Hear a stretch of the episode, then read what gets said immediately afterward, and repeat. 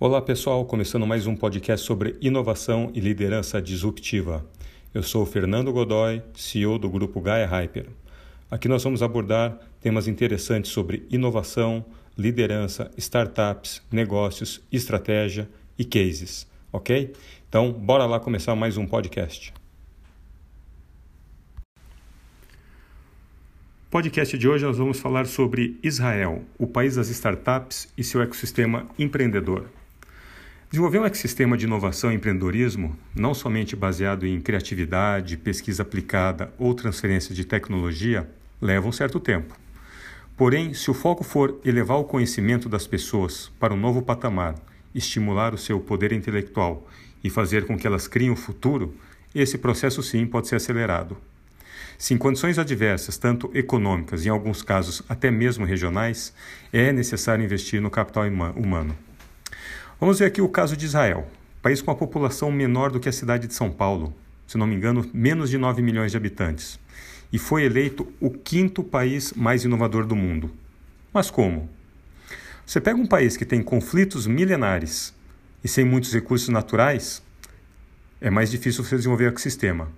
Então, a inovação através da tecnologia foi o caminho escolhido. Muitas startups famosas saíram de lá e ainda brotam aos montes. É o caso do Waze, do Wix, Movit e muitas outras. Tem uma ideia, Mobile Eye foi comprada pela Intel por 15 bilhões. Enfim, várias histórias aí conhecidas. O que aconteceu por lá?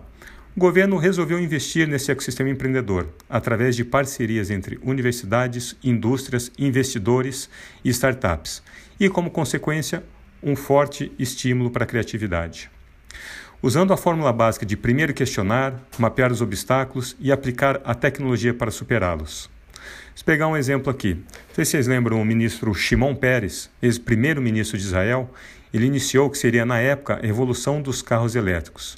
Ele questionou por que, que seu país deveria depender de carros movidos a gasolina, sendo que seus vizinhos hostis dominavam a produção.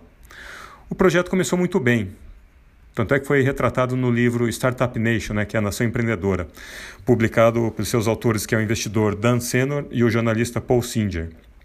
Só que em 2013, a companhia Better Place, que foi formada, depois de receber muito investimento, ela era responsável pela troca das baterias operadas por robôs. Ela foi fechada, mesmo recebendo um aporte de mais de um bilhão de dólares em investimentos. Obviamente, há muitas histórias de sucesso em Israel, mas também as de fracasso. Porém, o objetivo aqui é explorar a importância do questionamento. Questionar é melhor do que aceitar, e saber interpretar vale mais do que qualquer coisa que está escrita. Se os especialistas estão voltados para o que já passou, devemos então formar experts para algo que ainda não aconteceu. A visão deverá substituir a experiência. Mas há várias histórias felizes também sobre o questionamento. O empreendedor Reed Hastings questionava a Blockbuster por que levava multa se não devolvesse o filme na data correta, ou se não rebobinasse as fitas. É, tem gente que é da minha época e VHS tinha que rebobinar a fita. Por que não fazia streaming? Por que não poderia assistir filmes e séries na hora de melhor conveniência? Por que não produzir os seus próprios conteúdos? De tanto questionar, usou a tecnologia para começar o seu próprio negócio, chamado Netflix. O resto é história. Bom, é isso aí, pessoal. Bom questionamento a todos. Chegamos ao final de mais um podcast do Inovação e Liderança Disruptiva. Sou Fernando Godoy. Se você quiser mandar alguma mensagem, dar sugestões de temas ou discutir qualquer assunto relacionado a esses podcasts, você pode mandar uma mensagem para fgodoy. Hyper é H-Y-P-E-R, ok? Entra lá e você também está convidado a conhecer o site do Startup Village. Lá também você pode assinar nossa newsletters e acompanhar muito conteúdo relacionado ao mundo das startups. Até a próxima!